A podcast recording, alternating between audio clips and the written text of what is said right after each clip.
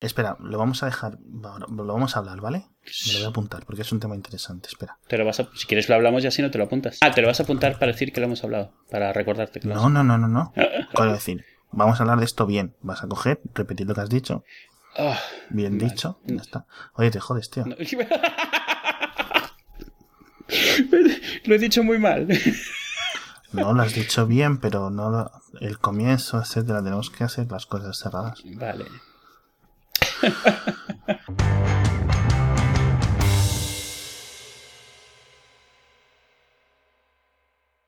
El tema, del tema de las newsletters está súper, ha vuelto a estar de moda, ¿eh? ¿Te has fijado? Sí, bueno, me he fijado, no me he fijado porque lo viese, me he fijado porque de repente me he dado cuenta de que, las, de que estoy suscrito a varias y de que se han vuelto algo común en mi día a día de... Igual que antes era entrar al reader, ver lo que había salido durante la noche, ahora es ver mm. en la mañana, durante la mañana, leer como quien lee el periódico, las newsletters que tengo ahí porque me llegan durante la noche la mayoría de las veces. Hmm. Pero sí, me he dado cuenta, o sea, me ha parecido muy llamativo cuando me he dado cuenta, porque yo nunca había sido de newsletters, ¿sabes? Han habido siempre y sin embargo yo nunca había sido, siempre así ha sido de RSS, de visitar las webs, de cosas así.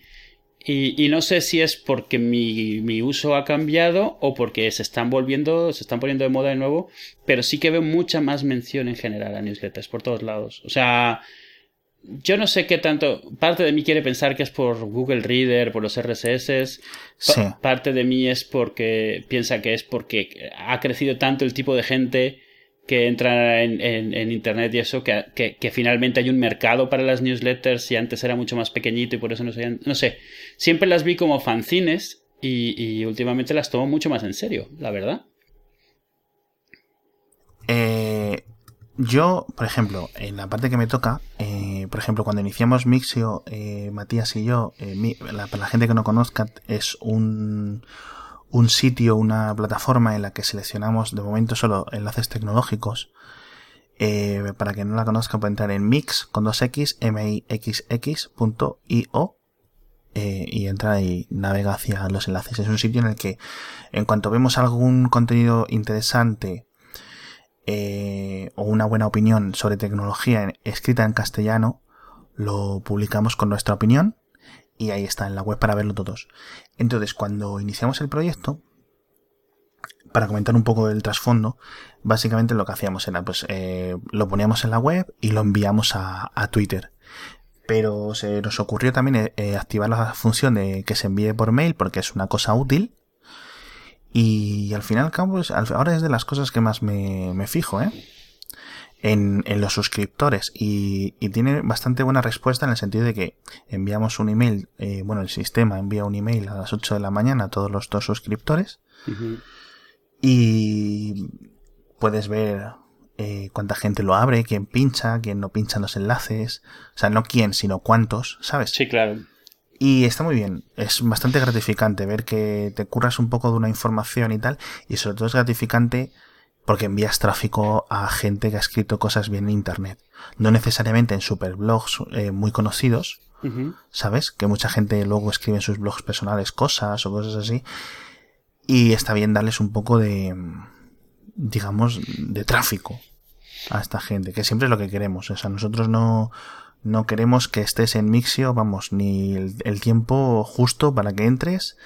Eh, en la web, te enteres de, sí, en la web o la newsletter. O sea, yo quiero que cojas la newsletter, eh, darte un comentario muy conciso, o sea, darte mi opinión, la opinión de Matías, a un tema, sobre un tema concreto tecnológico, eh, el que hayamos enlazado en ese momento, o los varios que hayamos enlazado, y que te vayas a ver si te interesa y si no, nada. Porque esto es el problema. Y el, el problema es que en los blogs tecnológicos publican muchas cosas y la mayor parte de las cosas no te interesa. Entonces, eh, lo que intentamos hacer en Mixio es eso, que eh, aunque no te hayas puesto a leer los 2000 ítems que tienes en el RSS, hmm.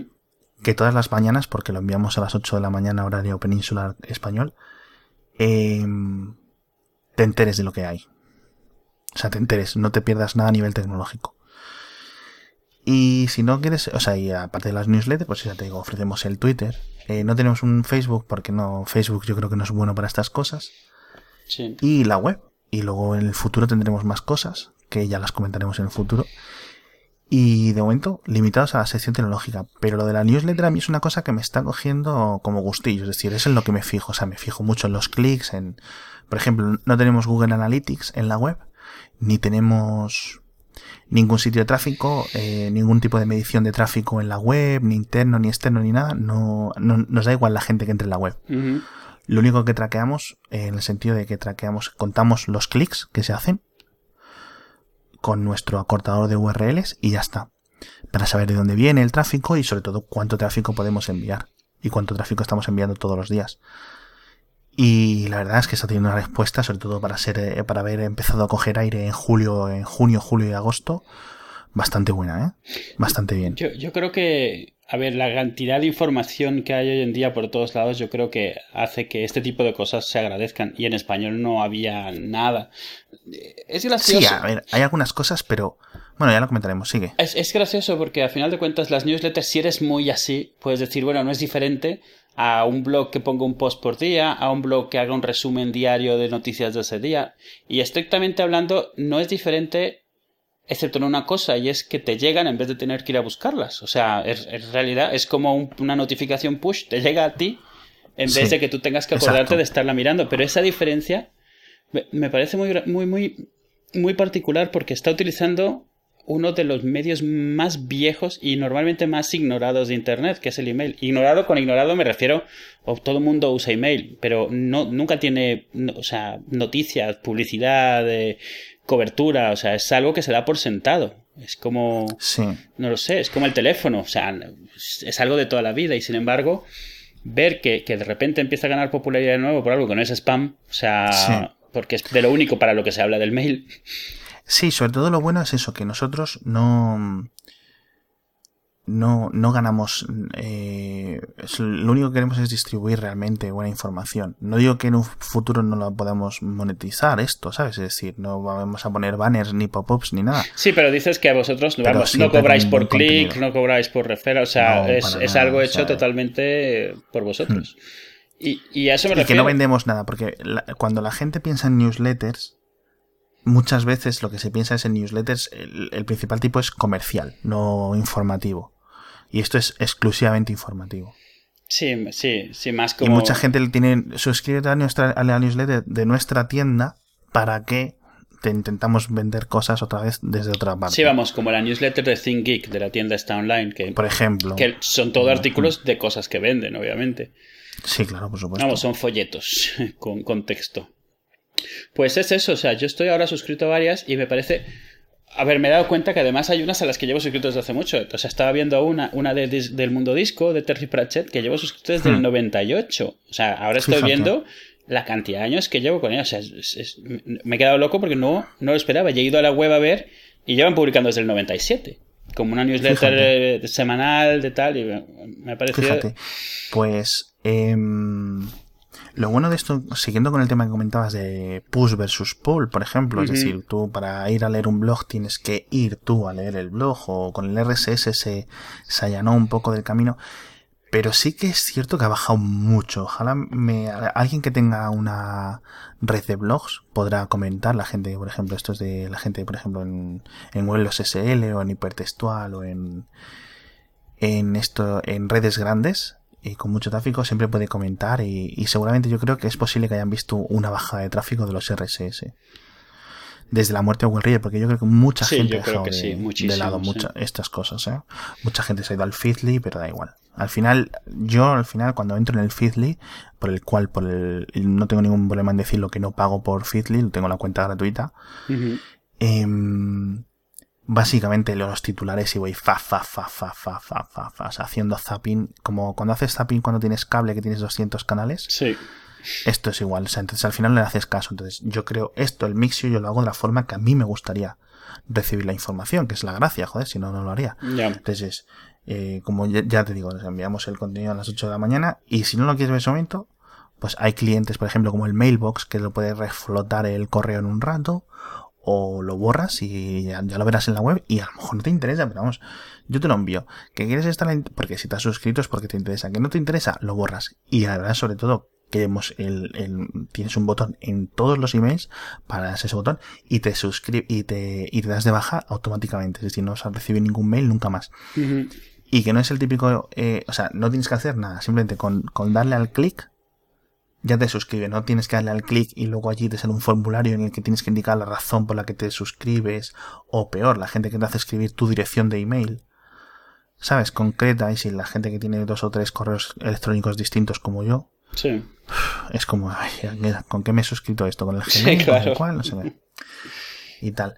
Me gustaría comentar otras newsletters, si no te importa, así para que la gente no las conozca, que no las conozca o que les suene, ¿no? Eso, para recomendarlas. A ver, y a ver cuáles de estas lees tú, ¿vale? Em, eh, tú lees, eh, el, uno de los que está cogiendo más tracción desde hace, eh, en los últimos, a lo largo de 2014 en general, es un chico sueco finlandés, creo que es finlandés, no recuerdo su nombre, que escribe Tap Dump como descarga de, o sea, de pestañas. Descarga de pestañas, por decirlo Sí, la, la, idea detrás de él es como que las pestañas que tiene abierto al final del día las mete en la newsletter y las, las mejores y las narra. Sí, y entonces él da un comentario en una línea, línea y media, dos líneas o lo que sea, eh, este está bien porque tiene una parte tecnológica y luego a nivel y luego consecuente y luego después, perdón, una parte con información general del mundo. Eh, básicamente lo que son todos artículos de la BBC, pero bueno, en fin. Yo le dejé de seguir, esto lo, me desuscribí porque le seguía en Twitter y leí unos comentarios un poco estúpidos que puso y como me lo tomo todo a pecho, pues es lo que pasa. En general, eh, lo voy a contar, a la gente le interesa que me diga que dadme vuestra opinión sobre este tema, chavales. Y chavalas. El chaval se fue de vacaciones con la novia a Barcelona. Y se fue a Airbnb, usando un, un Airbnb. Y resulta que en el anuncio ponía que tenía internet, pero no funcionaba o lo que fuera. Y él tenía que enviar el TapDap, que lo envía a mano. Eh, yo, por ejemplo, el, el, Mixio nosotros lo dejamos programado por la noche. O sea, lo dejamos a las 12 de la una y ya está acabado este chico eh, se levanta y envía. Busca los enlaces activamente, ¿no? Por la mañana a primera hora y luego las envía. Son dos formas de hacerlo, pero bueno. Entonces no tenía internet y tenía que enviarlo. Entonces se puso en Twitter a rajar a un nivel que rayaba lo, xenofóbico de la peña, de, o sea, de la población catalana, de la población española, de la población de Barcelona. Pero vamos, Mm, como solo los nórdicos pueden ser racistas, ¿sabes? A ese nivel. Y, y, me quedé un poco chocado. O sea, nos puso de tercermundistas para abajo simplemente porque en el Starbucks de no sé dónde no le dejaron hacer no sé qué. Y porque le habían dicho que en el Airbnb había internet y no funcionaba. O porque en una biblioteca no le dejaban hacer no sé qué. Y yo diría que el chaval esté frustrado. Eh, ¿Tú crees que habrías reaccionado igual si no fuese España? No digo que no, no digo que tenga nada que ver, pero vamos, te llega mucho más cerca. No me lo hubiera, seguramente no me lo hubiera, como todo esto, no me lo hubiera tomado seguramente tan a pecho. Mm.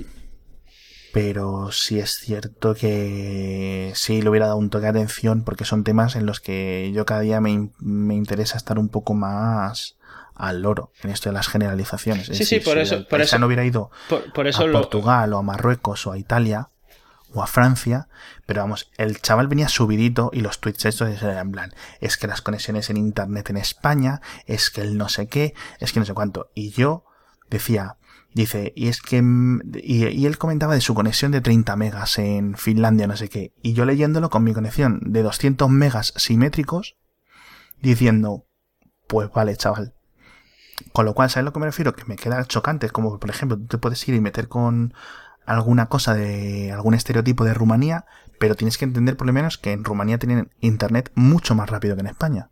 No, pero esto es un poco, a ver, esto es, es el dicho este de cada quien habla como le va en la fiesta.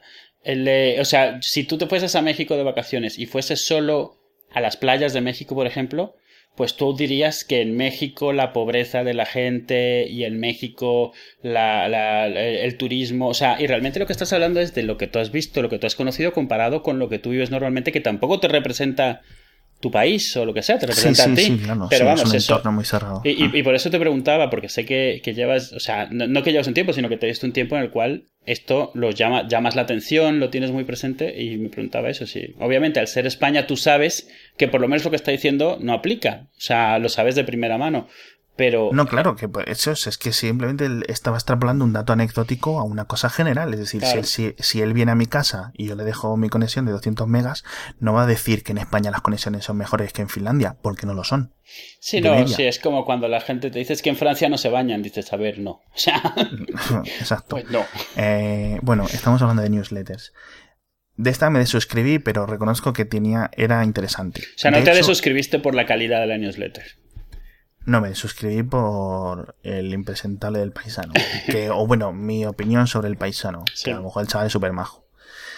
Em, aparte, al menos para Android, había dos aplicaciones de gente fan de la newsletter que convertían el RSS o, el, o lo que fuera en aplicación, con lo cual tú no tenías que suscribirte en el newsletter, sino que con una aplicación en el móvil te mostraba la última newsletter y tú lo podías ver ahí directamente para quien, para quien quiera seguirlo de esa forma.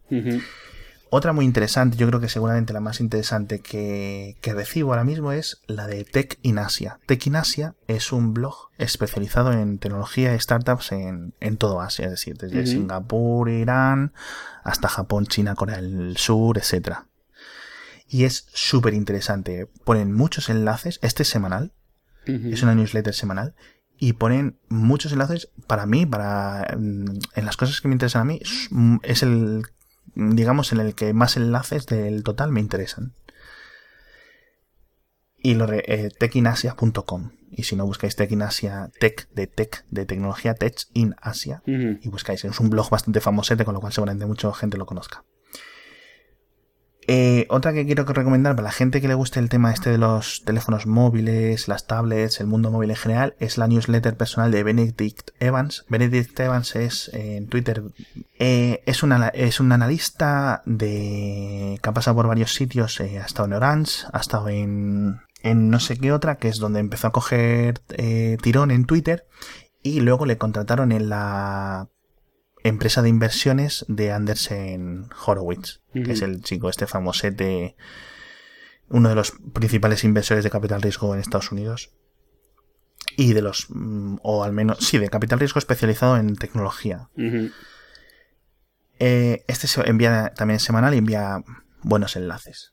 Pero últimamente está haciéndolo. Últimamente, para mí, para mí, bajo mi opinión, está bajando de calidad. Pero bueno. En general, el paisano sabe de lo que habla bastante bien, ¿eh? Hmm. Eh, mm, otra, también muy interesante, que ya lleva un tiempo, es, la, es una que se llama Next Draft. Sí, esa es la de Dave Esa, esa tiene muchos años y está bastante bien, mm. me gusta mucho. Sí. Esta es otra aplicación, esta es, perdón, esta es otra newsletter que tiene aplicación. Para, para iPhone seguro, para Android no lo sé. Con lo cual tú no hace falta que te suscribas, sino que puedes usar la aplicación para ver los enlaces directamente o para ver la última información que ha publicado en. Gratuita y el tirón. ¿Esta es diaria o casi diaria? Es casi diaria. Eh, no, no, más bien es diaria y a veces pone dos por día, depende si hay una noticia importante o si algo, porque también tiende a cubrir lo que en ese momento esté como haciendo mucho ruido. O sea, sí, fluctúa, este fluctúa. O sea, si eh, hay un día que no hay nada, por ejemplo, ahora a finales de agosto, por ejemplo, en Mixio, eh, nosotros en Mixio siempre intentamos publicar todos los días, de lunes a domingo. Hmm pero hay días en los que simplemente no hay información. Entonces yo, por ejemplo, si hay menos de dos enlaces, eh, la newsletter no sale. Y ya al día siguiente ya salen. Sí. O cuando haya un mínimo de enlaces. O sea, pero para enviarte un enlace o dos no te voy a llenar el, el, buzón de tonterías. Este, este, eh, también además está bien porque te, si tiene algún artículo, bueno, alguna newsletter anterior que haya tocado un tema similar, te la suele enlazar. O sea, te suele hmm. decir de los archivos esto. Y, o sea, por si te interesa el tema y ha escrito más, está bien porque te lo. Como no estás usando la web, te, da una manera de poder seguir tirando del hilo si te interesa. Está, es interesante. Hmm. Sí. Otra también muy interesante eh, es la de Tech. Para mí, todas estas son las que yo leo, con lo cual entenderéis que son interesantes bajo mi punto de vista, pero bueno, espero que os interesen a muchos. Es la de tech.eu, que es un blog parecido a Tech in Asia, pero este centrado, como su propio dominio indica, en la cultura tecnológica de startups en Europa. No en la Unión Europea, sino en Europa en general, porque muchas veces comentan cosas de Rusia y etcétera. está bastante interesante para estar al loro. Digamos, esto es el TechCrunch especializado en Europa. Mm. Eh, otra, por último, en inglés, también tenemos la de... Por cierto, todas, todas las que he comentado son en inglés. Sí, menos Mixio, sí. Menos, Mixio, que, bueno, un, un limitador que nos hemos autoimpuesto es que enlazamos siempre a contenido en español para la gente que tiene algún... Eso, pues al final el mundo de la tecnología es bastante publicado, con lo cual raro es un tema que no esté a malas explicado en español. O sea, si fuera, por ejemplo, en finlandés o en sueco, pues seguramente hay algunos temas que falten, pero en español somos suficientes en el mundo como para que casi todo esté. Y por último, interesante también es la de Dig. ¿Te acuerdas de Dig? dig.com de IGG. Em, cuando, cuando Dig eh, murió, de repente revivió y una de las cosas buenas que han sacado es la newsletter, justamente. Sí, está muy bien. Esta también es diaria y envían las cosillas, las envías interesantes del día anterior y ya está. Lo único es que ahí, eso, ellos siempre redireccionan, eh, o sea, parte de su decisión viene de Dig precisamente, de historias populares, de cosas así. Hmm, sí, sí, no es tanto como ellos con su criterio, sino un poco, es como la newsletter de... de Oh, se me acaba de ir el, se me acaba de ir el nombre de, esta de crowdfunding, la uh, Kickstarter. La newsletter de Kickstarter, pues obviamente son los que ellos eligen por tema de esa semana meter en su newsletter. Pero aún así está bien, claro. Hmm. Exacto. Y he dejado para último una newsletter que esta sí es en castellano, eh, que es de un chaval que mucha gente le conocerá porque es bastante popularcillo así en Twitter, que se llama Manuel Contreras, Manu Contreras, en Twitter M Contreras, todo seguido. Y hace poco, como, pues no sé, un mes, mes y medio, empezó un, una newsletter que se llama Briefing Diario. Y también hace como el chico de TapDump. Es decir, él por las mañanas se coge, recopila enlaces y los envía contando un comentario. Lo que pasa que hay, o sea, está en castellano, lo que pasa que él enlaza a contenido en inglés, por ejemplo. O sea, no tiene ningún problema en enlazar, hace bien en enlazar a contenido en inglés. En general, eso está bastante bien. Y el, enlace es un poco complicado, pero vamos, os, os lo ponemos en, en las notas del programa. Y, ya está, estas son las a las que estoy suscrito, que son unas 8, contando la mía, que obviamente también estoy suscrito. Y. ¿Tú tienes alguna, alguna, vez te sorprendes de lo que te lees? ¿O ya te lo esperabas todo? No, hombre, yo es todo, date cuenta que muchas veces es tanto dog fooding como. O sea, es decir, comer lo que yo cocino como. como para que todo, ver que todo funciona bien, etcétera. Pues yo tengo, bueno, una que no has mencionado, que llevo un tiempo con ella, se parece a Next Draft, se llama Now I Know. Eh, mm, todos los días. A mí lo que pasa es que, no sé, bueno, supongo que la gente se ha dado cuenta ya, pero a mí me gusta mucho la trivia y, pequeñas historias de algo. O sea, me parece muy interesante. Now I Know está muy bien. Se parece mucho a Next Draft. Toma alguna cosa que no, no sabías y a partir de ese día la sabes. Eh, pero siempre así, una historia interesante. Normalmente siempre pone la historia, un bonus fact que es algo relacionado solo tangencialmente a lo que te acaba de contar de los archivos. Y él, yo creo que eh, parte de cómo las monetiza es que normalmente luego busca en Amazon cosas relacionadas con lo que acaba de hablar. Eh, y esas vienen con su referral code. Entonces, si clicas ahí, pues obviamente le toca un poco de comisión. Pero no sé, o sea, si está hablando de las tortugas ninja, pues te, te, enlaza un par de juguetes de tortugas ninja, por poner un ejemplo, ¿no? Eh, eh, sí, sí, sí, sí, entiendo. Y, está bastante bien. Eh, otra, bueno, la, de Mundo Disco, que no creo que le interese a nadie, pero es una a la que estoy suscrito también, que la leo con relativa frecuencia. Espera, ahora que hablas de la de Mundo Disco, ¿se murió el autor? No, todavía no. ¿No se ha muerto? No, hombre, ¿Cómo se llama? Terry Pratchett. Ese es el señor que quiere lo de la eutanasia para él. Sí, el, eh, Es que entonces yo creí que es que ya había llegado ese momento. no, a ver, ha, habido un par de... Él, cada vez está avisando más y ya los libros no los escribe él, los escribe su hija o una persona con la que escribe algunos de ellos. Eh, el ritmo ha bajado muchísimo. Él tiene Alzheimer, obviamente lo sabe y es la razón por la cual eh, no lo tiene avanzado, pero es eso, ya no puede escribir él, por ejemplo.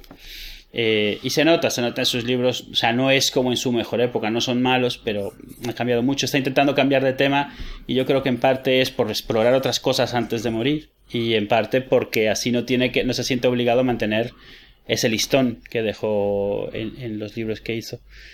Eh, tiene 66 años ahora. No es que sea muy mayor, pero obviamente yo creo que se lo está planteando cada día que pasa más. Y lo menciona mucho y prácticamente todo lo que hace públicamente tiene que ver con eso, con la, con la muerte asistida. Sí. Y, es muy duro. O sea, obviamente para ellos es mucho más duro, pero es muy duro ver a alguien que te gusta, que lleva siguiendo décadas y ver que está en eso y, ¿sabes? Hmm. Además, uno de los, de, los más de, escritores de, ciencia ficción y de fantasía, de los más icónicos. y más exitosos. Todo el libro de Mundo Disco ha estado en el número uno en, Inglaterra, hmm. siempre que sale y durante un, gran tiempo. Sí, en Inglaterra, vamos, esto es una religión. Sí, él es el Douglas Adams de fantasía, digamos, allí. ¿Quién murió hace poco también de un gran escritor? Ian Banks, ¿no? Ian, Ian, no, Ian, Ian Banks, el de la cultura. Eh, y ahí el, el, de The Culture murió ahora en junio. No, en junio del año pasado. Yo... Este era escocés, si no me acuerdo. Sí, Scottish Author, muerto en 2003. 2013. 2013, perdón. Sí. O sea, ya lleva un año muerto. Sí, es lo que me sonaba, que llevaba más de un año muerto. Es una pena, pero bueno, y luego eh, morirá Terry Brooks. No, sí, esto es lo que hay. Morirá eh, eh, George Martin. George Martin, morirá el hijo de Tolkien, que es el que está, que ese sí que tiene muchos años. Yo creo que el hijo de Tolkien, voy a mirarlo, pero me voy a arriesgar, voy a decir 95, 97 años. Christopher, estoy buscando en Google para que no oiga el teclado. Christopher Tolkien. Wikipedia, 1924. Tiene ahora 90 años. Mm. 89 porque es de noviembre. ¿Quién más? Pero bueno, que estamos hablando de Sí, no hace falta. El, tema, no queremos ponernos aquí de bajona con toda esta gente muerta. Pues esa, la Se morirá, perdona, mm. también. Em, Stephen King, o sea, Stephen King le quedan poquito. bueno, supongo. pero no por edad, sino porque este hombre ha desfasado mucho. o sea, para quien no lo sepa, Stephen King en los 80 y los 70 se puso muy, muy a tope de todo. Eh, hace bien, ojo. Sacó muchos libros gracias a lo que se ponía, pero bueno, oye. Eh, pues esa, la de, la de Now I Know. Realmente tengo varias de trivia. hay una que se llama Brain Pickings, que también está, está bien. Y eh, me llega una que se viene del Centro de, para Innovación de Datos, Center for Data Innovation, que lo que hace es, tiene una semanal nada más y cada, en cada una mete 10 sumarios de noticias de la semana. Pero puede ser de ciencia, datos, internet, yo qué sé, Big Data ahora les ha dado por ahí. ¿Sí? También hacen un review de, de un libro. Eh, muestran una infografía por una infografía, una infografía por semana también. O sea, de cosas que han salido durante la semana. Es lo mismo, es un sumario, un resumen de, de cosas que han salido, pero están bien, están bastante bien. O sea, en el sentido de que vamos, siempre tiene algo ahí. Y es también luego eso, porque si no la lees en la mañana o algo, de repente tienes un rato libre, no tienes nada que hacer y es también leerlas, te, entretienen. El tema este es, por ejemplo, eh, podemos seguir hablando un poco más a fondo, porque eh, ahora en la época de que todos son redes sociales y aplicaciones y tal, esto de la newsletter o el email en general sigue siendo una herramienta tan potente y como que está ahí y todo el mundo la usamos, pero no es, o sea, si algo se usara tanto como el email y no fuera el email, estaría en la prensa constantemente. O sea, ¿a cuánta gente conoces que tiene un email en casa o varios o emails en el trabajo y enviamos muchos al Casi al revés, ¿a cuánta gente conoces que no tiene email? Claro, o sea, conoces a gente sin Twitter, a gente sin Facebook, a gente orgullosa de no tener Facebook, pero no conoces a nadie sin email. Yo conozco gente que, no usa, que no usa móviles y tiene email. O sea, eso de que ha decidido que ellos no, móviles, no, el teléfono de casa, que si no eres esclavo al móvil, pero tiene email. Sí, la gente, yo es que no tengo WhatsApp. Sí. pero email sí, eso sí. Es, eres, cuando no tienes WhatsApp, eh, por alguna decisión así, eh, te conviertes en esa persona. Pero normalmente eso es lo que quieres. Sí, y, el, hecho es que quiero comentar el, email como una red social, digamos, hiperdistribuida, porque no es lo bueno, es la gracia de Internet. Eh, y es como una super red social definitiva que la tenemos desde hace 50 años o 40 años. Y descontrolada, si te das cuenta no hay ningún organismo central que, lo controle, que le ponga seguridad, privacidad. Cada, muchos proveedores haciendo el, el protocolo IMAP como les sale de los cojones. Sí. clientes a punta pala, que eso es lo bueno, es la, gracia, es gratuito en su mayor parte. Es muy bueno. El email es una de las cosas que no, apreciamos todos los días. Además, el email es la filosofía original de Internet eh, eh, exacta, o sea, es exacta. Esa distribución, eso de que no importa lo que rompa, sigue funcionando, se va por otro lado. No hay pop-ups. Además, la, la, confianza implícita. El email funciona sin controles. O sea, no me refiero al email tú conectando a tu cuenta, sino tú cuando envías un email, cada uno de los relays intermedios lo mandas sin mirar. O sea, no, no hay. Hmm. Es, es. No está encriptado realmente en el camino. Tú cuando mandas un email, no o sea, los 20 pasos intermedios hasta llegar a donde tiene que llegar, cada uno de ellos lo pasa sin mirar, ¿sabes? O sea, no. Sí. No lo sé, o sea, me, sorprende mucho porque. Te, no, no, es el, sitio más privado. Hay otros, hay otros métodos privados. Sí, no, y tú. A ver, y puedes cifrar. Por encima, pero el email tal cual plano es una castaña de seguridad. Sí, no, porque es de otra época. Es lo mismo que le pasa a Usenet y es lo mismo que le pasa al FTP. Por eso ni el dato usa FTP normal hoy en día o Telnet, porque son de una época diferente en la cual lo, importante era la conectividad, no la privacidad o la seguridad. Hmm. Sí, sí, sí. pero es muy interesante porque ha sobrevivido intacto. No tiene un solo cambio real de cómo es el primer día que salió. O sea, no me refiero, me refiero al SMTP, no me refiero a la conexión de los clientes, que ahora es IMAP, durante un tiempo fue POP, sino hmm. a, los mails, a, los servidores de mail, cómo se transfieren cosas entre ellos. No, las cabeceras, el tú. Sí, sí, sí, sí. A ver, se ha añadido cosas, pero la tecnología es la misma. Es, muy fuerte. Eh, querías comentar otro tema. Y es un tema que yo creo que no sé si vamos a estar de acuerdo o muy de acuerdo. o a lo mejor nos vamos a tirar de los pelos y me da miedo sacarlo. Esta, esta semana he, discutido con algún par de personas, realmente por lo mismo, pero es que ha, ha, salido, como sabes, está lo del reto del cubo de agua helada para concienciar sobre eh, una, una, una, ONG, sí. No, sobre las, o sea, sobre las, la búsqueda para la, financiación para el para la esclerosis lateral, ¿no? O sí, no sé cuál. sí, igual. Eh, o sea, sí, pero es para una calidad, pero la idea es que te echas agua encima y retas a otros que... El punto no es importante. El punto... O sea, es importante la campaña, pero no por lo que voy a decir. El punto es que la mayoría de estos vídeos están filmados desde un móvil y como la mayoría de vídeos filmados en, en un móvil de forma totalmente casual de alguien que está de pie, son verticales. Y bueno, la élite de Internet ha decidido que, es de nuevo necesario recordarle a toda la gente que son idiotas por grabar en, vertical. Y, claro, no he podido evitarlo. debería haberme salido de Twitter un rato, no he podido, me he puesto a discutir al respecto. A ver, no discutir de, gritarme con nadie y eso, pero ha pasado lo mismo que pasa siempre con esta discusión. Hay, hace un año o así salió un vídeo que es muy famoso porque tiene un gorila de peluche eh, que decía no a los vídeos verticales. Y entonces sacaba un montón de argumentos contra los vídeos verticales. Para. Eh, o sea, es fácil verlo y decir, oh, tienes razón, no, no sé qué. Ninguno de los argumentos se sostiene. O sea, en cuanto lo analizas un poco. Pero todos los argumentos tienen sentido, partiendo del, del que menos se sostiene todos. Una de las cosas que te dicen es que. Recordemos que estamos hablando de vídeos hechos para ver en un móvil, realmente. O sea, no, no, no películas, no series de televisión. Sí, eh, principalmente son para distribuir y además, eh, como al final eh, la gente lo que estamos haciendo es pasar a consumir información en móviles y en tablets principalmente, sí es cierto que muchos, o sea, quiero decir, el problema es de los clientes, es decir, yo por ejemplo subo un vídeo a YouTube y luego YouTube decide mostrármelo en forma paisada, cuando yo lo he subido vertical, YouTube debería darse cuenta y mostrarme un player vertical. Y el problema. Sobre todo, en, sobre todo en la aplicación nativa de teléfono. Es decir, tú subes un vídeo vertical, ¿vale? A YouTube y le pones las bandas a los lados y te lo pone en horizontal. Y luego lo quieres ver en el móvil, ¿sabes? Y te lo pone torcido. ¿Entiendes a lo que me refiero? En vez de ponértelo en 16 novenos, te lo pone en 9 16 avos. Y dices tú, pero qué estupidez estás haciendo aquí ahora mismo, YouTube.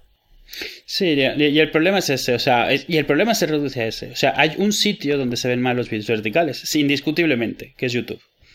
YouTube. En el ordenador. Y YouTube que lo fuerza mal. Sí, y porque, porque YouTube fuerza a que su player sea 4,3 o, o, o 16,9 pero, pero lo fuerza, o sea, da igual como lo hayas filmado, va a salir eso. Porque la gracia sería que el reproductor se adaptara al vídeo, coño, que es la Que es como lo hace en otros. Lo hace así en Vimeo, lo hace así en Facebook, pero no lo hace así en YouTube. ¿Por qué no lo hace así en YouTube? Pues supongo que porque su publicidad depende de banners de cierto tamaño, puestos de cierta manera, no lo sé. O, por no, no, no, no, no, sabes, no, o sea, has dado el clavo, o sea, tal cual. Es decir, ellos. Ahí es que has dado el clavo, macho. O sea, es que ya está, es que es por publicidad. Y me jode porque eh, si yo grabo una cosa en un vídeo, básicamente eh, yo entiendo que hay algunos vídeos que se graben mejor en horizontal, pero hay otras cosas que si tú las vas a grabar en vertical, tiene dos factores. Uno, porque pienses realmente que es mejor en vertical. O segundo, porque es un poco más cómodo para sujetar el móvil de esa postura con una mano. Sí. ¿Vale? O sea, ahí está, ya está, mm, ya está ahí la discusión. Por software se puede sujetar el móvil vertical pero grabar en horizontal. El problema es que los sensores. No, el problema, el problema es que estás grabando en vertical y recortando un montón de arriba y, recortando. O sea, hay, hay, una aplicación de iOS que se llama Horizon que hace exactamente eso. Y, no, y para Android hay un, un millón. Sí, pero vamos, el problema es que los sensores, los sensores físicos son horizontales, no son cuadrados. Si fueran cuadrados daría igual y no habría que recortar. Porque, o sea, quiero decir, habría que recortar tanto cuando grabes de horizontal como vertical. Sí, eh, realmente no es que sean físicos, es que los sensores son de las proporciones de la pantalla como la estás viendo. Bueno, vale, sí, eso. Eh, eh, pero sí, o sea, te entiendo, realmente estás haciendo un crop cuando haces eso, un crop, o sea, estás recortando la imagen, estás perdiendo información. Y, y bueno, o sea, el problema es que los argumentos que te dan, el argumento real es en YouTube se ve mal. Entonces, claro, si tu vídeo va para YouTube, pues sí, o sea, a lo mejor no es lo más listo del mundo hacerlo en vertical, hmm. pero pero el problema no es ese, el problema es que los argumentos que te dan son, bueno, por lo pronto, los vídeos verticales todos se ven fatal. Ahí no puedes decir nada, es cuestión de gustos y probablemente prejuicios. No puedes decir nada porque ahí es cada quien, es subjetivo.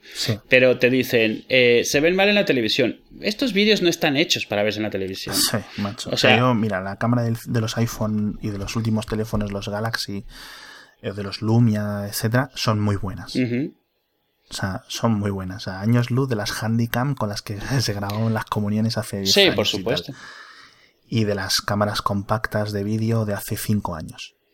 De vídeo, o sea, cámaras compactas de foto. Las Canon y estas y las Philips de 300 euros del MediaMark que no eran reflex. O sea, los móviles ya son mejores que eso, más o menos. Sí, sí. Pero no se graba vídeo para luego verlo. Sí, exacto. o sea, exacto. Cuando yo estoy. yo, imagínate que yo estoy grabando a la niña eh, jugando con algo y la grabo en vertical porque lo que está haciendo es vertical, está tirándose por un tubo, está bailando, lo que sea, ¿no? la razón por la que lo grabo en vertical es, primero que nada, porque cabe más de ella mientras lo hago. y la segunda es porque a quien se lo voy a mandar es a mi madre en otro teléfono por WhatsApp. Entonces, mientras más de la niña haya y menos del césped de alrededor, para ella mejor. ¿Y qué pasa? que, la niña está de pie. Si la niña estuviera en el suelo haciendo que es un caracol, pues lo grabaría en mm. horizontal porque la imagen es horizontal. Pero el punto es ese, o sea, y los que te dicen que no se ve bien en la tele, te lo dicen también, es que no se ve bien, en me he comprado mi pantalla no sé cuánto y no se ve, es que no lo tienes que ver a pantalla completa y que te ocupe toda la pantalla.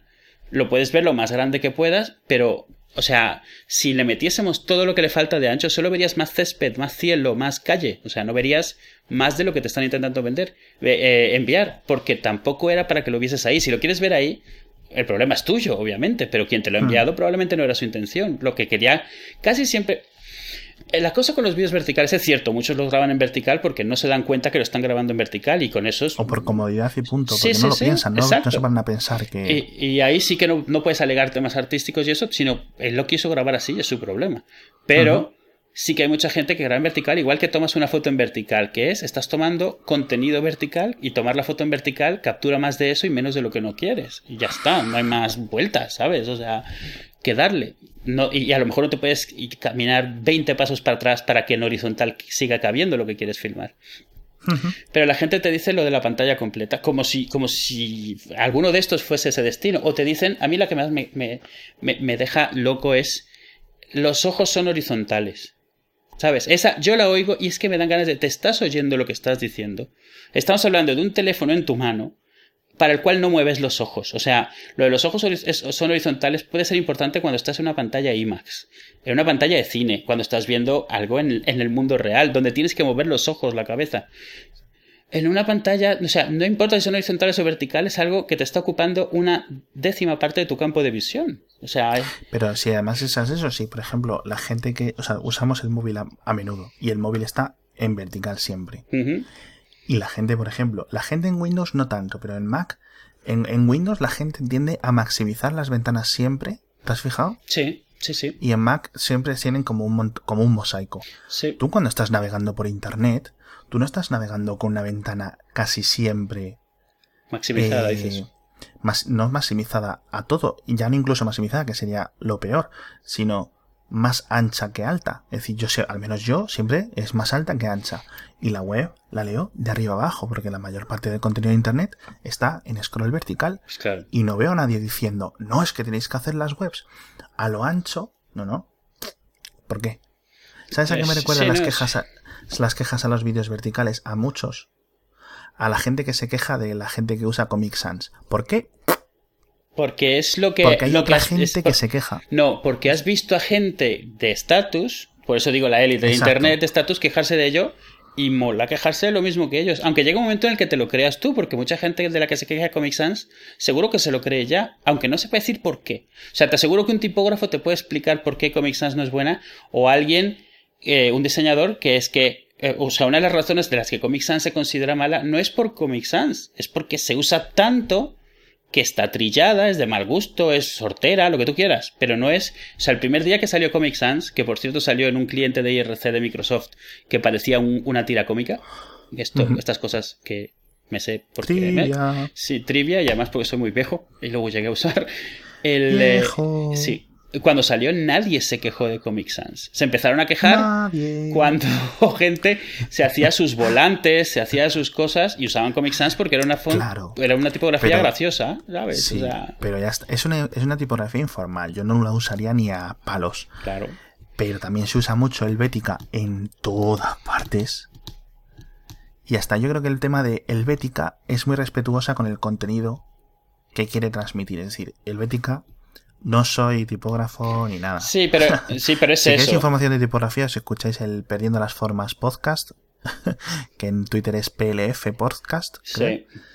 Y ahí os enteré las cosas. Simplemente yo creo que Helvética transmite muy bien la información y Comic Sans distrae un poco de la información a transmitir porque tiene unas formas muy con, mm, un poco exageradas. A ver, sí, Co- Comic Sans intenta ser informal a propósito y divertida, con muchas comillas, pero, o sea, lo que intenta es, o sea, distraerte. O sea, ese es su trabajo, o sea, distraerte, que no sea serio lo que escribes. Entonces, claro, eso sí que puede cansar rápido, Claro, como alguien eh. contando chistes todo el tiempo, vamos, o sea. Claro, entonces para una curricular, eh, para poner las matrículas se tienen que entregar en no sé qué, o estamos cerrados de los viernes de agosto. Para eso no usáis Comic Sans, porque no es la mejor opción.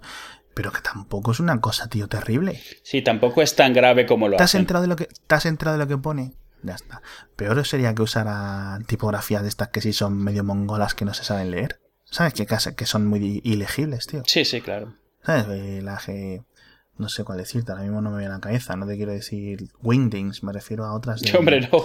que simplemente es que se leen mal. O sea, que si Sí, tiene sí, una sí. legibilidad mala. Comic Sans tiene una buena legibilidad. Es una puta mierda. Sí. Por mil formas, por mil cosas seguramente. Que no sé explicar muy bien, pero que sé que gente... Sí, no, pero, mucho pero porque ya se ha vuelto un meme lo de odio a Exacto, Comic Sans, matar meme, Comic Sans. Exactamente, es un meme. ¿No has visto la aplicación que hay por ahí que cuando pasa el periodo de demo todo pasas a estar en Comic Sans? Esa es su forma de recordarte que Ah, no lo has sí, pagado. sí, o sea, sí, es como, una eh, aplicación de Markdown. Sí.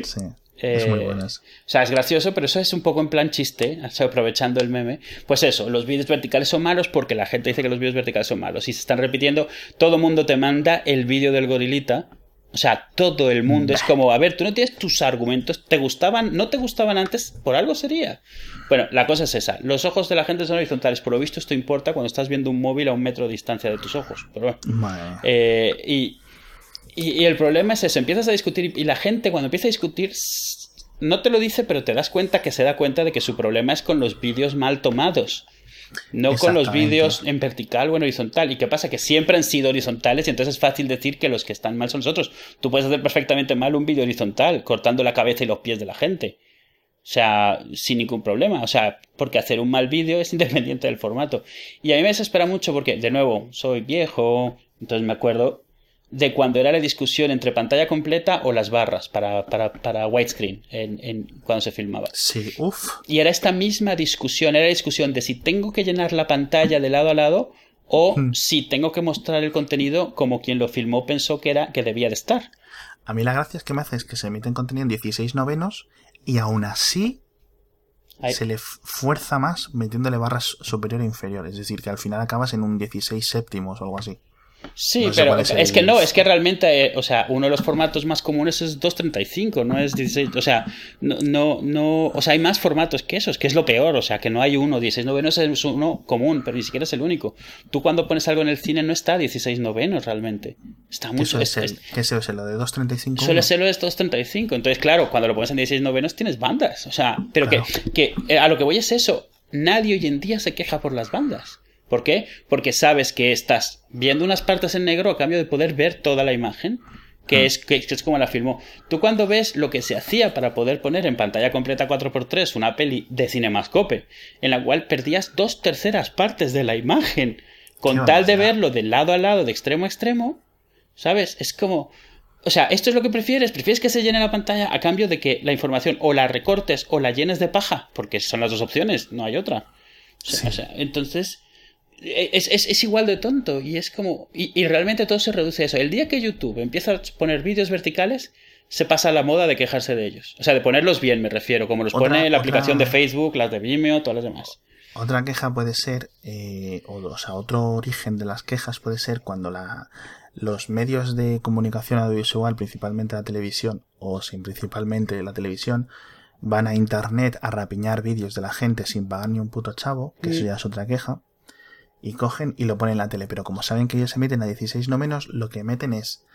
Hacen el efecto este de difuminado por detrás del mismo vídeo escalado y ah, difuminado por detrás. Que eso se le ocurriría a alguien una vez y, y, hombre, queda mejor que barras negras. Porque te da como, como el ambilight, ¿no?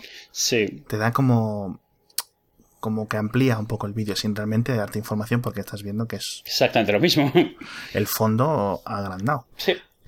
Pero bueno, queda mejor. Pero bueno, oye, ¿qué quieres? Es que se ha grabado el vídeo en vertical, pues lo has grabado. ¿Que no se emite bien en la tele? Problema de la tele. Claro. Algo, que, algo, algo en lo que sí estuve, algo en lo que sí llegamos con quien estaba hablando de los vídeos verticales, eh, es que quien lo ha, hecho de maravilla es Vine y ah, Instagram con sus vídeos cuadrados. Se han evitado la discusión completamente. Eso es fantástico. Eso es una de las mejores decisiones que han podido tomar. Vídeo cuadrado, se va a ver bien en todos sitios. Que vas a tener barras, me da igual, cuadrado. Y ya está. O sea, Instagram lo mismo, cuadrado. Y además de baja resolución. Que te den por saco. Me parece muy bien, ¿eh? Además. Qué fantástica comunidad, poco a poco y muy poco hablado en España, se ha quedado en Vine. Sí, la verdad sí. A mí me gusta muy, mucho. Si sigues a algunos que al final sean, son gente que han empezado, empezaron hace dos años con esto del Vine, haciendo vídeos coñas y tal, y luego al final lo que se han ido es gente, esa gente se han ido eh, mudando hacia Los Ángeles para trabajar en el mundo audiovisual en general o para grabar con otros y tal. Sí, sí, Vine se está volviendo para mucha gente currículum. O sea, tu currículum.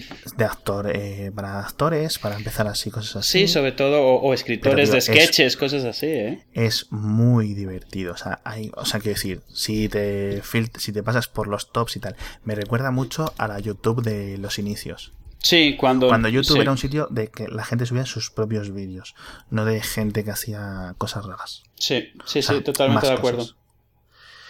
Eh, no, la verdad está. O sea, lo de Vine está muy bien y la evolución que ha tenido, yo no sé si era su plan. Acaban de sacar una, versión nueva eh, que está bastante bien y que parece reconocer. que ellos reconocen la, la dirección que está tomando Vine. Vine, yo no esperaba que Vine triunfase como es porque yo siempre, yo siempre he sido muy escéptico de vídeo. Vídeo ocupa mucho, es muy coñazo, es muy fácil que salga mal.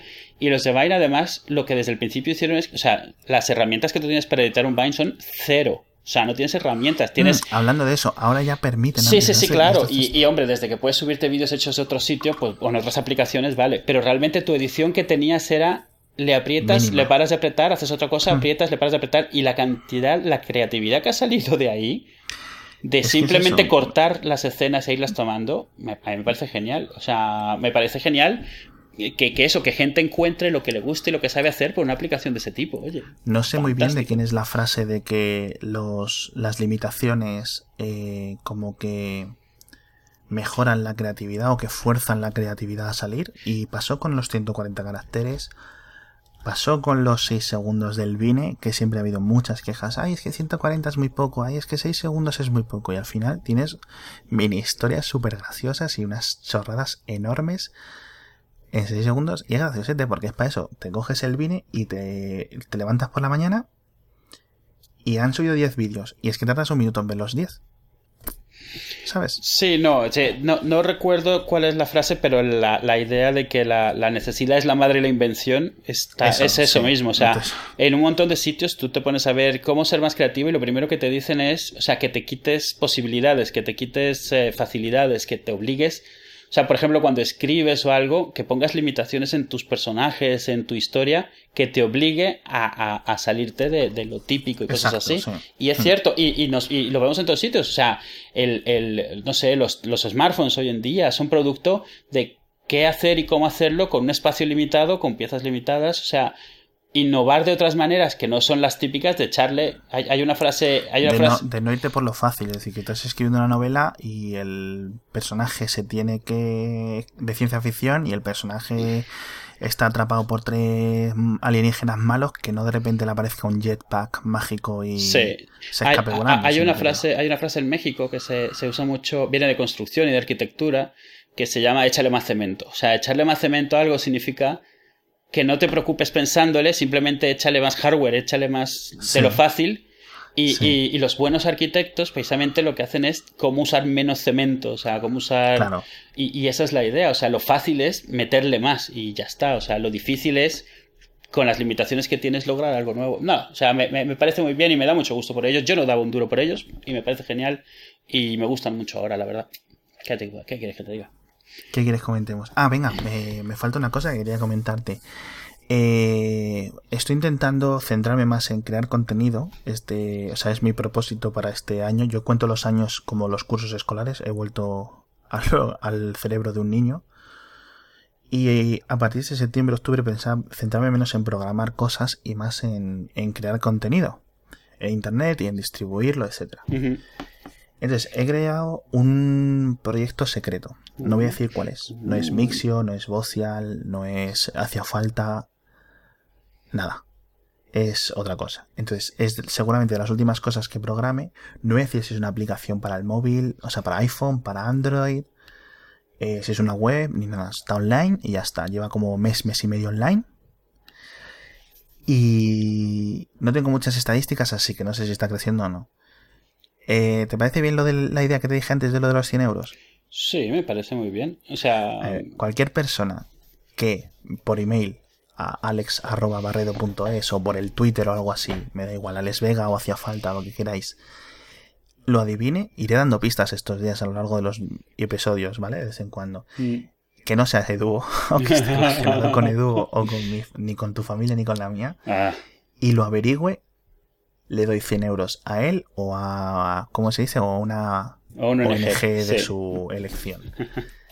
O sea, estoy tan seguro que nadie le va a adivinar, que a lo mejor luego es una chufa y el proyecto no llega a nada. Sí, sí, que esto Pero si no, si nadie lo averigua, hasta que no eso esté triunfando o me canse, no lo voy a decir. Yo, yo... O sea, es un proyecto que voy a llevar a la tumba o al éxito o lo que sea.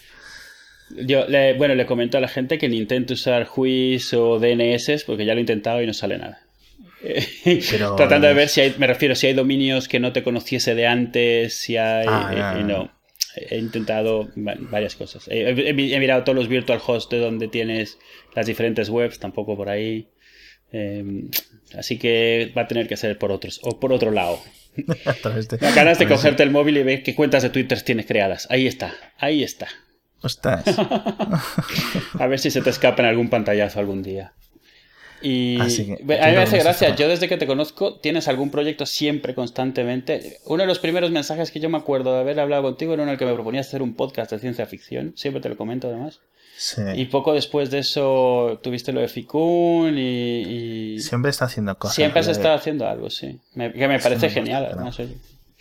La gente me pregunta y dice, pero tú, Alex Vega, ¿te qué dedicas? Eh, para la gente que no, que no me conozca, eh, yo me dedico a hacer vocial desde hace dos años, dos años y medio. O sea, tiempo completo. Ese es mi trabajo. Es o me levanto, preparamos a la prole, la prole se va, o la prole se queda, o lo que pase ese día. Y yo intento buscar siempre un hueco, un hueco más grande, un huequito, o nada. Hay días que no se puede hacer nada. Y dedicárselo al, al bocial. Sí, sí, que no, Que luego, ¿qué pasa? Pues a veces, pues así por el lado, pues eh, siempre hago el mixio, hago cosas y tal. Sí, que no es como yo con que, a, mis programas estos les dedico media hora cada seis meses. O sea, tú es a lo que te dedicas, a, tus webs y a tus proyectos y eso. Y esta, esta es una de esas. ¿no? Bueno, y también a Somos Post PC y a todo esto. O sea... la gente me dice, es que yo les digo, es que no tengo tiempo. Pues, mucha gente me dice, Pero si no trabajas. Y yo les digo, vamos a ver, es que tuiteas mucho. O sea, yo tuiteo mientras tengo gente en el brazo, o estoy en el parque, o lo que sea, o tengo un tiempo libre, o estás en la cola de la carnicería, o lo que sea. Es que realmente lo del somos post-PC, es que yo realmente soy una persona post-PC. O sea, yo mi ordenador, eh, un iMac que tengo, que ya lo he dicho mil veces, más viejo que la Tana, de hace 5 años o 6 años ya, solo lo utilizo para programar y para grabar el podcast. Ya está. Sí.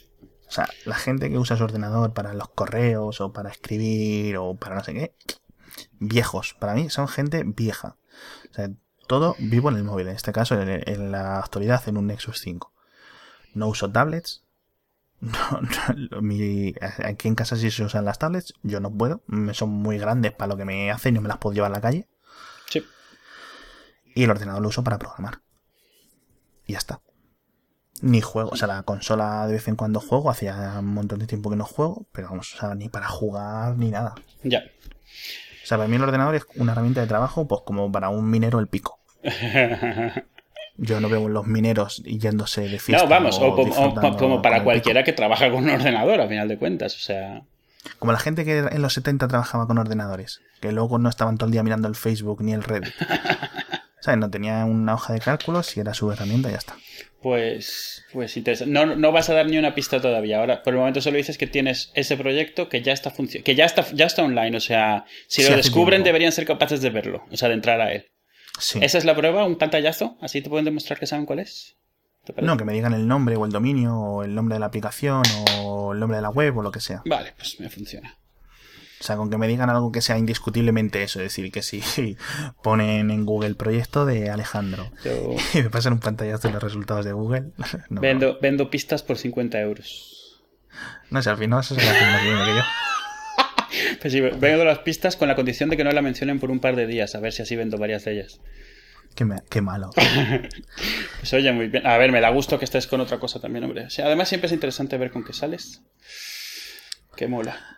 Bueno, la gracia es eh, cerrar, saber cerrar las cosas, ¿eh? tanto como iniciar proyectos como saber cerrarlos. Eh, mucha gente, yo hace tiempo tenía una cuenta en Twitter que era de series, en las que hizo un bot en PHP que era con un cron y cada vez que salía un capítulo de una serie publicaba un tweet con el enlace y el, era Lost 4X03 enlace al magnet o enlace al torrent. Y ya está. Y tú cogías y le dabas ahí. Había otras opciones mejores para estar al loro, como el show RSS o el TV shows y cosas así. Mm. Pero hice esto. Y luego un día cogí y lo borré. Porque ya la gente ya no lo, no lo seguía mucho y tal. Hay que saber cerrar las cosas. Sí, no, y más que saber cerrarlas, saber cuándo cerrarlas. O sea, pues llega un momento en el cual. Sí, porque si no está funcionando, pues no está funcionando. Sí, a veces se paraba porque había cambiado Twitter, entonces tenías como que lo tenías como un poco en la mente, entonces decías, me, esta mm, espinita me la quito porque en total no aporta mucho ya. En su época sí importaba. Antes de hace mucho tiempo eh, tenía esto del Ficum, ficum.com, que es una buena, no sé si el dominio sigue online, al menos por mi parte no. Em, era, una... una... cosa muy similar a lo que luego se convirtió Gadget, o sea, no en Gadget, en Gadget, gdgt.com, que era una web en la que tú indicabas eh, eh, sobre un millón de dos o miles de millones de cosas que hay en internet, si lo querías, o sea, si un, un libro, una peli. O como, como la lista de deseos universal de Amazon, que te deja meter cualquier cosa de cualquier web, la tenga o no la tenga Amazon. Muy similar, o el Goodreads o todo esto. Entonces, ¿qué pasa? Que me está consumiendo mucho tiempo, no estaba consiguiendo nada de tracción, ni de participación, o sea, de nada. O sea, en plan, 300 usuarios registrados como en un año y medio.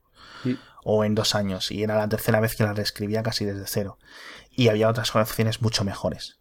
O sea, Gadget o Goodreads para, para libros será mucho mejor, o Gadget para gadgets, o cualquier cosa. Entonces, la gracia es que aquí tenías de todo. Entonces decidí, mira, no le puedo dedicar tiempo, mm, esto no va a crecer, chapo, eh, doy las gracias a todo el mundo que se registró y ya está. Por ejemplo, en Vocial son ciento y pico mil registrados. O sea, decir, y hay casi 20.000 comentarios todos los días. Es decir, hay muchas órdenes de magnitud distintas. Sí, claro. eso Vocial sigue online y, y Ficun no. Y Ficun no. Me acuerdo de serie, sí, me acuerdo hasta del aspecto de los tweets y el avatar. Hmm. Pues bueno, como hay que saber las cosas, cerramos esto por hoy. Pues yo creo que sí. ¿Te parece bien? Pues muchas gracias, gracias a, a, todos por escucharnos y como siempre, ya sabéis, haciafalta.com. Adiós. Adiós. Adiós. Adiós. Darnos una review. Hacer, hacerme una review. Hay una review. Venga.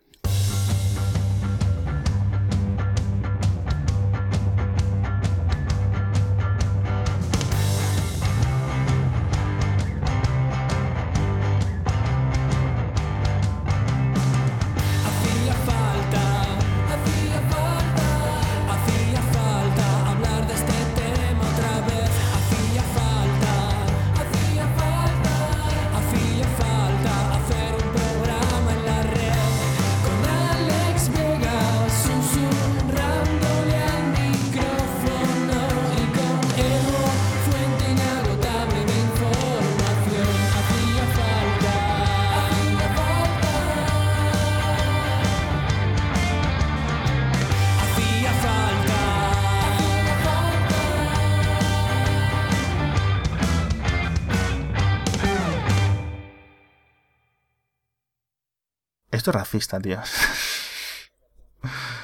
Eh, ¿Qué te iba a decir? Sí, es que me ha mandado un, WhatsApp, Excel, hace un momento. Ah, Siempre me va a parecer muy gracioso, me manda WhatsApp desde la habitación de al lado, pero ya he visto que a ti ahí no te hace lo mismo. Sí, hombre, claro, me dirás. Eh, y preguntándome que si me falta mucho. Ay, pobre. No, lo que pasa es que ella se ha ido a ver las cosas. De hecho, bueno, ya no daba tiempo, pero iba a comentar algo del Chromecast. Se ha ido, ha cortado, o sea, estábamos viendo aquí en Plex, ha parado en Plex, se ha ido allí al Chromecast y lo ha seguido viendo donde estaba. Tío, adoro Plex, adoro Chromecast, adoro todo. Es las mierdas tecnológicas, las pequeñas cosas. O sea, adoro Plex antes que nada, lo admito sin ningún tipo de vergüenza. No, no, si se te ve, tío, eres un fanboy de Plex. Pero ¿eh? eso, lo decía el otro día a, a Lady Mentol. Un problema que hay es que te gusta mucho algo, entonces lo conoces mucho. Entonces, ¿qué pasa? Puedes contestar cualquier pregunta sobre ello. Pero claro, pareces un fanboy porque te gusta mucho. No que, o sea, es que, parece que lo defiendes. Sí, pero no es que lo defiendas, es que sabes por qué hacen las cosas que hacen. Al margen de que compartas por qué las hacen o no. Pero sabes por qué, entonces puedes explicarlo. Pero si puedes explicar por qué algo funciona como funciona, quien se queja de que funciona así, automáticamente te, te tilda de fanboy. ¿Por qué? Porque esto no tiene, no tiene razón, ¿vale? No, tienes, no tiene justificación, está mal hecho. Y esa es la idea. Entonces, si tú lo justificas, eres un fanboy. Pero no lo justificas o lo explicas, que es lo que me pasa a mí. O sea, cuando alguien en Plex no le reconoce sus episodios, yo ya sé que suele ser porque están mal renombrados o en carpetas equivocadas no es que esté de acuerdo con que funciona así, pero sé que funciona así. Entonces se los digo, eh, claro, lo está justificando, es un fanboy. Y sí, pues sí, pues ¿qué quieres que te diga? Me gusta mucho. No le veo pegas, así literalmente te lo digo. Para mi uso personal de medios en casa. Eres un fanboy.